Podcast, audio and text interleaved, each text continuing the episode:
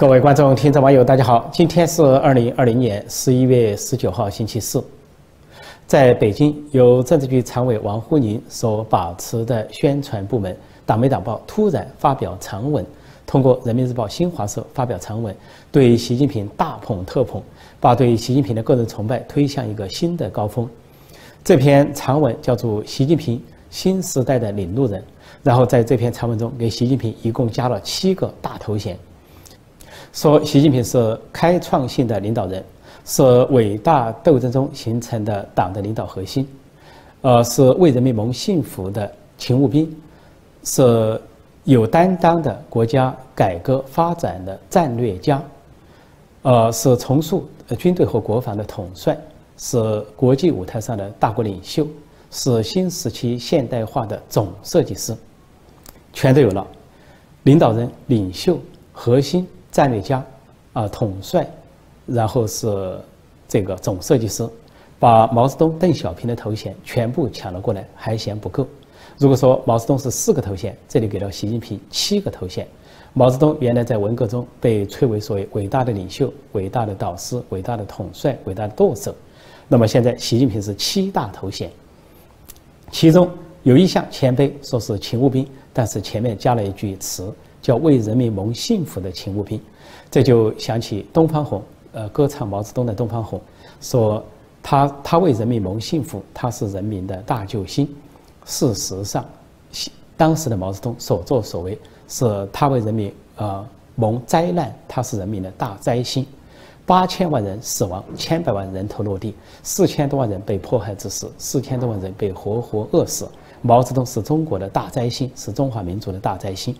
从来没有给中国人民谋过一点幸福，所以中国的网民都结论说，毛泽东对中国最大的贡献就是他的死亡。他死亡之后，才让有的人可以上学了，可以上大学了；有的人可以吃饱饭了，啊，可以果腹了，呃，勉强可以温饱了。那么这回王沪宁等人大捧特捧习近平，大搞个人崇拜，那么把习近平捧到这个高峰顶峰，也借用了“他为人民谋幸福”这个话。啊，在暗示是新的东方红、太阳升啊！中国出了个习近平，可惜呢，读起来不太押韵。然后这篇长文是怎么开始的呢？他开始是讲十九大，说十九大的时候，习近平啊用了三个半小时读了三点二万字的这个长篇的政治报告，呃，然后说获得了七十多次的掌声，然后说这个报告翻译成十种外国外国语、外国文字。事实上，你就是要获得七百多次掌声都没问题，只要你下令。你就是翻译成一百种，呃，外国语种都可以，只要你愿意。然后至于习近平做了，啊，这个三个半小时的报告，读了三点二万字。当他读报告的时候，都说他是这个，呃，读过去说他是挑二百斤麦子啊不换肩。那天读报告是读三个半小时的报告不换腿，站着读。但是造成的结果是什么呢？结果就是，啊，政治老人江泽民在场，必须用纸尿布顶到底。另外有一个百岁老人，一百零二岁的焦若愚啊，突然紧急被推推出会场，因为习近平读报告太长。而这位焦若愚呢，做过呃中共的北京市长，做过机械部部长，一百零二岁被弄到会场上去受罪。当然，全体的代表都受罪。这个老人是紧急推出，其他代表受罪到底。江泽民纸尿布顶到底，但不只是江泽民，恐怕更多的。这些政治老人都用纸尿布顶到底，说讲话中间只有两个人上厕所，是两壶，一个大壶，一个小壶，一个是前总书记胡锦涛，一个是当时的副总理胡春华。这两个团派人物上厕所什么意思？那么可以理解成对习近平的蔑视不在乎。另一个两人是不是到厕所交换什么信息或者暗号，互相留一个纸条，啊，这个以以这个商量如何对付习近平和习家军。啊，总之，习近平那次报告啊，三三点二万字，三个半小时，对整个会场的人都是一个折腾。而且那个报告是王沪宁所写的，根本就是王沪宁。王沪宁那天迟到了啊，甚至有些会议、十几大会议还缺席了。那么后来传出消息，就是去反复修改报告，反复的整那个政治报告，整出来之后交给习近平去读啊，长篇朗诵，把习近平当小学生对待，我写你读啊。王沪宁是老师，是导师，你好好读报告。小学生名副其实的小学生，读慢一点，读清楚一点啊，读了错别字那是这个呃可以原谅，而中间有提示。所以这一回，王沪宁又对习近平大捧特捧，在无预警的情况下都大捧特捧，既没有召开什么中全会，也没有召开什么二十大，也没有什么特大的事情发生，突然平地一声春雷响啊，来了救星啊，所谓某某党，突然发长文吹捧习近平。实际上，这里面对习近平、王沪宁各有一番意思。对王沪宁来说，他多年倡导的新权威主义啊，似乎终于实现了。他从年轻时代开始啊，历经三朝，江泽民、胡锦涛、习近平，始终要把他的新权威主义捧这个放出来，而且始终要捧一个新权威人物上台。那么，似乎他终于功成名就。那么这次大捧特捧习近平长文，大概是王沪宁的。成名之作、成功之作，或者说告别之作，因为呢，终于把他的这个理论到实践贯彻成功了，终于捧了一个所谓新权威人物，啊，新帝王、红色帝王啊，当代帝王习近平。就在新华社、人民日报发这个长篇大捧特捧啊，个人崇拜习近平这个文章的同时呢，啊，中共召开了一个所谓会议，所谓全面依法治国，呃，罕见的七常委都出席，包括习近平和其他六常委。都出席这个会议，在这个会议上也提出一个奇怪的说法，说要这个遏制行政霸权，说是权力傲慢带来行政霸权，要用法治代替行政霸权。说的是什么意思呢？这个行政霸权绝不止习近平，也就是说，习近平是可以有霸权的。这行政霸权指的是各级官员不得有霸权，实际上就是各级官员不得有权威，不得有权利，而只有习近平一人有权威、有权利。就像古代王朝，中国古代历代的王朝，皇帝一人高高在上，大权在握，生杀大权啊都在皇帝手上。那么其他的王公大臣、左武将、右文官都听命于皇帝啊，服服服帖帖啊，俯首听命，而且是君要臣死，臣不得不死。所以现在延续到习近平这个时代，王沪宁把习近平捧上了现代帝王的宝座。那么在吹捧习近平的同时，要求。遏制和打击行政霸权，那意思就很明白了，就是只能习近平一个人有权利、有权威，各级官员，包括其他六常委、什么各大部门、什么总理、委员长、政协主席以下，啊，省部级高官一直下来，任何人不得有权利、不得有权威。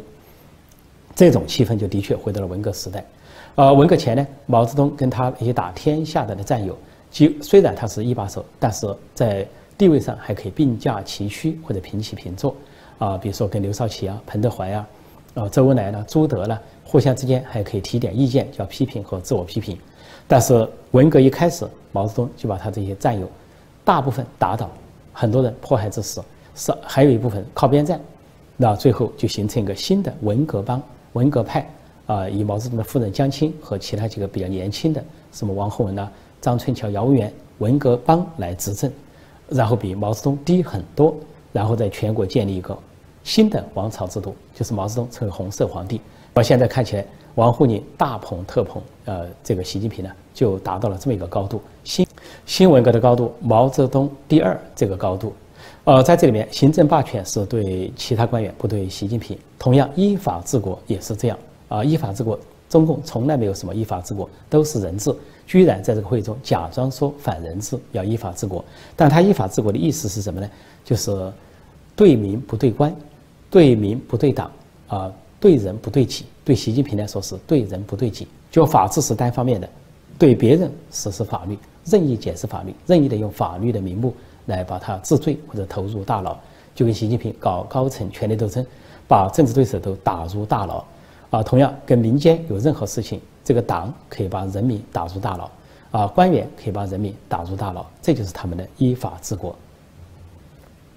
所谓依法治国，说的准确一点，就是恶法治国，就跟中共在香港推的这个恶法港版国安法。那么最近呢，中共在香港又开始念起了紧箍咒，啊，派了一个呃所谓港澳办的副主任张晓明啊，长篇讲话，说是要在香港进行所谓的改造。改造的目的啊，是从这个立法院到学校到司法都要党的领导，啊，还说是要把这个反中乱港的人让他们出局。实际上，真正反中乱港的都就在中南海，就是习近平，就是王沪宁，就是这些极左人物。习家军就是反中乱港，反中华民族、乱香港，把砸烂香港、砸毁一国两制，把这个东方之珠、中国经济改革开放的火车头、中国最大的外资来源啊，国际上公认的这个国际金融中心给砸毁、摧毁、摧毁它的地位，让它成为内地中国的一个跟中国内地城市啊完全齐平的一个黯然失色的一个沿海城市而已。也就是说，反中乱港的人在吆喝着要去让反中乱港的人出局，或者去。打压反中乱港的人，实际上这叫贼喊捉贼，这个词用在这里再精确不过了。就在王沪宁等人把习近平捧上天、捧到至高无上的地位，大搞个人崇拜的同时，呃，与此相伴随的类似于文革的另一件事情，毛泽东时代另一件事情也开始了，那就是打土豪分田地。那么现在对民营企业家全国动手，呃，就在习近平前两年，呃，到了江苏南通，后来又去上海。啊，假装参加什么浦东啊开放三十周年这个活动，他刚刚离开江苏，江苏就动手抓了南京的首富杨崇义，啊，说他是罪名是非法集资，就跟孙大武一样，你民营企业家向银行贷款，年年贷，年年不批，年年贷，年年贷不到，啊，国家拒绝，政府的银行、国有银行拒绝给你贷款，没办法，为了发展，就只好去民间集资，啊，从孙大武到这个杨崇义都是这样，孙大武是河北的啊企业家。前几年被抓，全家被抓，那么这个杨崇义又被抓了，罪名是非法集资，然后他的这个公司叫福中集团或者福信集团都被中共官方所控制、所接管，就是抓人，然后是接管他的公司，这就是打土豪分田地。而这个杨崇义啊是最新一起，就在习近平在江苏南通参观，说呃假装纪念清代的一个企业家，实际叫叫张謇。说张謇呢是不仅办实业啊，虽然考了状元，但是弃政从商，办实业还办学校、办福利，还搞这个博物园等等，他办了三百七十个学校。然后习近平一边说一边说要学张謇，一边抓当代的张謇。啊，我前天前几天说过，孙大武就是当代的张謇，他就是办企业、办学校，那么为民服务。而孙大武无外乎就是想建立一个理想国，叫做大武城。说在他这个大武城呢。这个人民人民要住得起房，上得起学啊，治得起病，看得起病，这样他就被抓了啊。为民呃请命的人被抓了，或者把自己的钱财全来为人民谋福利的人被抓了。因为他说他办医院啊，不要赚钱，赚钱是我的耻辱，亏钱才是我的光荣。因为医院就是要治病救人，不为了赚钱。孙大武被抓了，这个杨崇义又被抓了。事实上还有更多的富豪。那么在两年前，他们抓了这个重庆的一个商人，也是一个富豪，叫做李怀庆，给李怀庆扣开始扣了个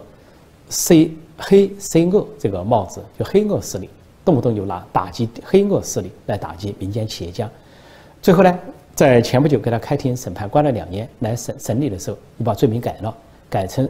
呃煽动颠覆国家政权罪。就因为这个李怀庆呢，做很多慈善事业。他这个挣了钱之后，富起来之后，他拿出钱去帮助四川大凉山的那些贫困的人家和失学的儿童。另外，他还去关爱那些做清洁工得了这个肺呃叫做什么尘肺这个疾病的，叫做大爱清晨这个活动，做这些公益事业，受到当局的记恨，觉得这些公益事业得民心的事业，岂是你们民营企业家所可以做的？岂是你们李怀庆啊、孙大武或者其他人所可以做的，要党和政府来包办，哪怕是做相反的事情，假惺惺的做，要党和政府来包办，绝对不能把这个热爱人民、关心人民啊、为人民谋福利啊、为人民谋幸福这样的呃好名声留给民间企业家。所以要大抓特抓。说习近平大抓特抓民间企业，呃，从几个意义上来讲，一个就是毛泽东初期，毛泽东这个建国初期啊。或者搞革命的时候搞的打土打土豪分田地，这就是新时代的打土豪分田地，把民营企业家抓起来收归国有、收归党有、收归这个习近平政权所有。那么第二个特色，那就是呃，习近平在鲸吞民财，呃，先是改革开放，呃，让个体户和民间企业发展起来。等你发展的时候，发展了一定时候，把你钱财收回来，人给关进大牢，甚至把人给弄得没了，把人给做掉。啊，这个生死不明，可以把很多企业家搞得生死不明。这个过程是不是今天才开始？习近平一上台就开始了，只不过现在加速了、提速了，扫荡全国的民营企业家，啊这个民间企业家、私人企业家。还有一点，第三点意义就在于，习近平当局现在弄得国库空虚，钱不够了，又要开支国防啊，全这个到处挑衅、到处扩张、到处演习，大量的人力物力财力的耗费，然后又是大瘟疫啊，然后又是中美贸易战，又是外资的大举撤离啊，然后又是毁灭香港啊，然后这个外资渠道给掐断，在这个时候，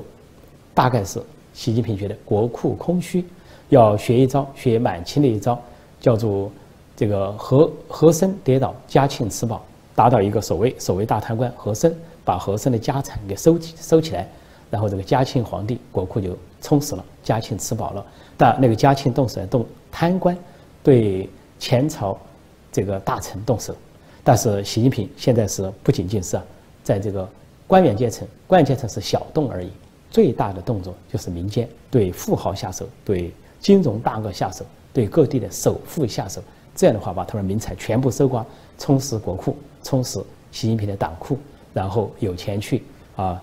对内镇压，对外威胁，对内是扩充所谓维稳费用，对外是扩充这个军费去挑衅国际社会。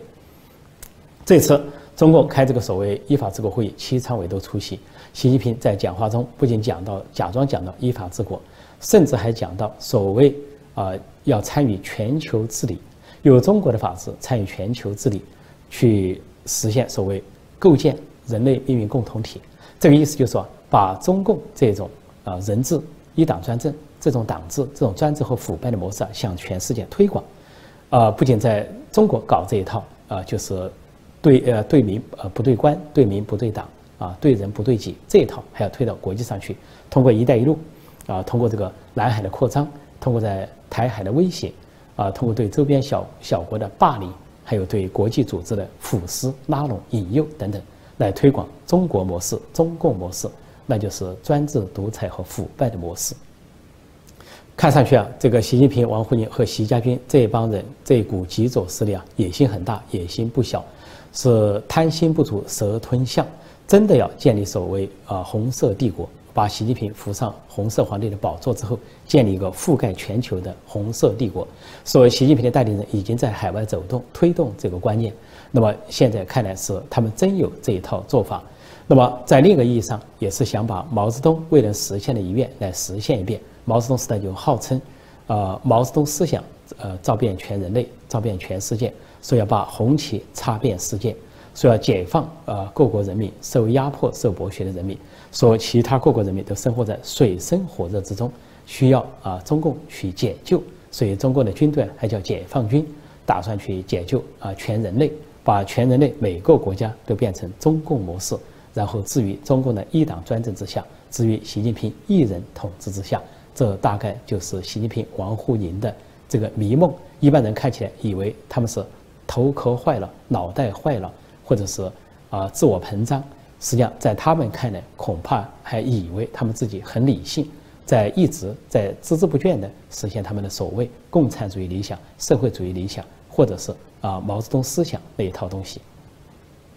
说到大捧特捧习近平，除了王沪宁之外，还有其他众多的吹鼓手，其中一个人是所谓习近平的国师或者国师之一，叫郑永年。这个人呢，呃，以前在新加坡当所谓新加坡国立大学东亚研究所的所长。那么他呃和其他一些人，据传呢，前不久在十月份的时候，五中全会前居然提出一个动议，说上书中共中央和国务院，要求把清华大学改名为习近平大学，因为习近平在清华大学当个工农兵学员，啊，所以呢，这个勉强跟清华沾上边。现在的中组部长啊，陈希也是工农兵学员，当时跟他上下铺，现在是掌管人事大权。那么这个年等人就鼓吹啊，把。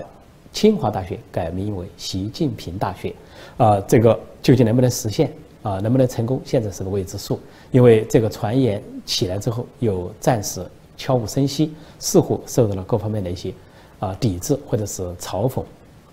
而且要真把清华大学改成习近平大学，我想这个对清华大学是一个巨大的嘲讽，对习近平本人也是不小的嘲讽。因为都在说习近平的真实的文化水平就是小学水平，他在清华大学不过就是一个。大队呃，一个到延安的插队知青，当了一个村啊大队的党党支部书记，然后因为父亲的关系送到清华大学去混了几年，当那个工农兵学院，啊，工农兵学院就根本没有学历。但毛泽东说的是，啊，学工学农又学军，这叫工农兵学院，就是根本不学文化知识，不学科学知识。所以，把习近平的名字定义为清华大学，或者把清华大学定义为习近平，就等于把清华大学拉到小学水平。也就是说，如果习近平大学成立之日，就是清华小学成立之日。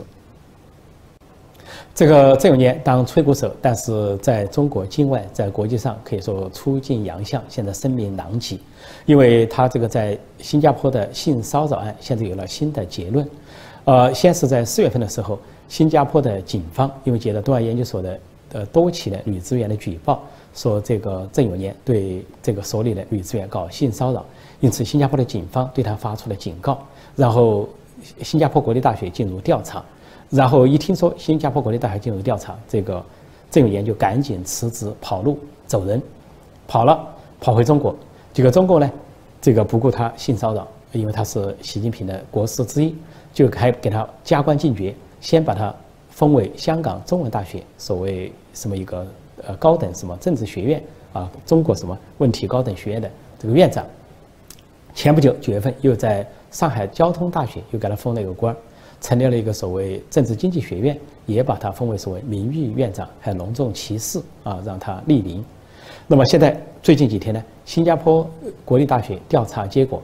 对这个曾曾永年呢发出了书面警告。尽管他也离职，但是发出了书面警告。那么查证呢，他的确有性骚扰行为。在二零一八年的时候啊，这个至少有前后三起啊，被这个女职员指控说未经对方同意就拥抱人家的身体，或者说。借一些场合聚会或者照相的时候，呃，拍人家的臀部，啊，或者说借照相之际啊，抚摸人家的背部或者臀部等等这些性骚扰的行为，呃，这就是郑永年，这就是习近平的国师国师之一。而这个郑永年给习近平出的最馊的主意、最大的呃建树，就是说香港要二次回归。所谓二次回归，就是香港在一九九七年回归中国，回归中华人民共和国还不算。啊，香港回归的是说是主权，而不是治权，而港人治港，高度自治，一国两制还在中英联合声明的约束之下，港人是自己的主人。那么，结果他二次回归之香港还应该回归中国共产党党的领导。这也是最近习近平、张晓明啊、郑永年等人加速推进的，在香港搞改造，搞西藏式的改造，砸烂一切，砸烂一国两制，砸烂香港的民主和法治，把香港彻底变成共产党的一个样板。就在去年香港人大抗争的过程中，这个郑永年还给习近平啊出馊主意，或者说是，呃口出狂言，说香港人成不了气候，只要给他们断水就行了。说对香港一断水，香港就不战自乱等等。那么最后，所以今年初发生的这场大瘟疫就受到人们的怀疑，这个大瘟疫是不是中共蓄意制造的一种啊细菌战或者生化武器？原先是要向香港投放。啊！阻止香港民众呢大规模的上街游行示威抗议，结果呢不幸在武汉失守，结果毁了武汉，毁了湖北，湖北祸害了全中国，最后呢又走出世界啊，走出国民，冲向世界，祸害了全世界，祸害了一百八十八个国家。这个这永年，习近平的所谓国师，最近接受中国媒体的专访，关于美国大选和美国大选的争议，他说要警惕美国大选争议给中国带来的危险或者所谓的危机管理，呃，说是拜登阵营跟川普阵营可能会法有法律诉讼，还说拜登阵营虽然是宣称啊这个胜利啊，但是呢说川普是一个民粹式的领导人，得到了人民的支持，他还担心说。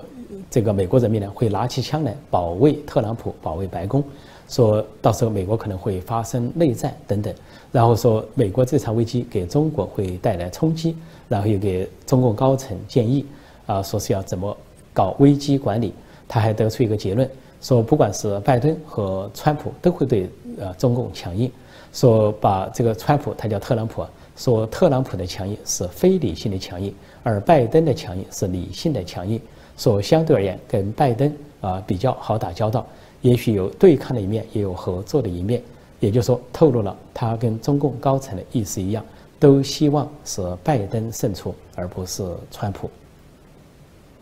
现在的习近平时代，不仅一党专政，而且一人独裁，大开历史倒车，跟漫长的中国历史上任何一个黑暗时代相比，都有过之而无不及，是中国历史上又一个黑暗的年代、黑暗的时代。这种黑暗性也体现在包括像啊王沪宁、郑永年，还有林毅夫、啊胡锡进这一些反动文人对他们的吹捧抬轿，对习近平的吹捧抬轿，大搞个人崇拜，大捧特捧，捧一个现代帝王、红色帝王啊，打造红色帝国。实际上，现在这些人、这些阿谀奉承的小人，滚滚当朝，应验了《三国演义》里面的一段名篇、一段话，那是诸葛亮骂王朗。骂死王朗的一段话，其中诸葛亮在描述汉朝末年和魏国的政治黑暗的时候，用了这么一段话。他说：“庙堂之上朽木为官，殿壁之间禽兽食禄，狼心狗心之辈滚滚当道，奴颜卑膝之徒纷纷秉政，以致社稷丘墟，苍生涂炭。”这是诸葛亮的名言，诸葛亮的名篇，用这段话来对照今天的习近平时代，中国历史上又一个黑暗的时代，可以说恰如其分，入木三分。节目结束之前，再次预告，因为美国大选，美国大选争议每天都有最新情况、最新发展，那么呃，基本上最近一段时间，每天晚上美东时间晚上八点，啊，北京时间早上九点。我会做直播，陈破空纵论天下直播，跟广大的观众、听众、网友互动，欢迎大家踊跃参与。好，我今天就暂时讲到这里，谢谢大家收看收听，再见。